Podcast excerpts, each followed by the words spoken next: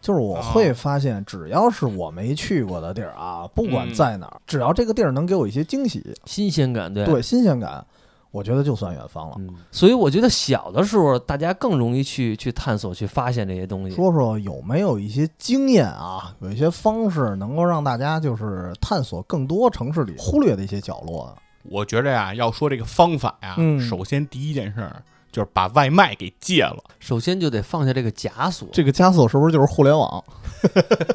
就各种因素，我觉得都哎有。而且这科技一发达呀，现在去哪儿你都导 航，都到了。那我觉得其实洋葱占一哎特大是啊便，宜，聪爷这迷路的能力就是它主要是地图看不懂。迷着迷着就就到一新世界了啊！反正在那边我老是迷路，迷路一条就是一个新的道路。 嗯就是一新路，不吃外卖啦， 多出去溜达呀，还是说我经常走不同的路啊，嗯经常迷路啊。但是我觉得你都要开始善于观察你的 生活。啊，对，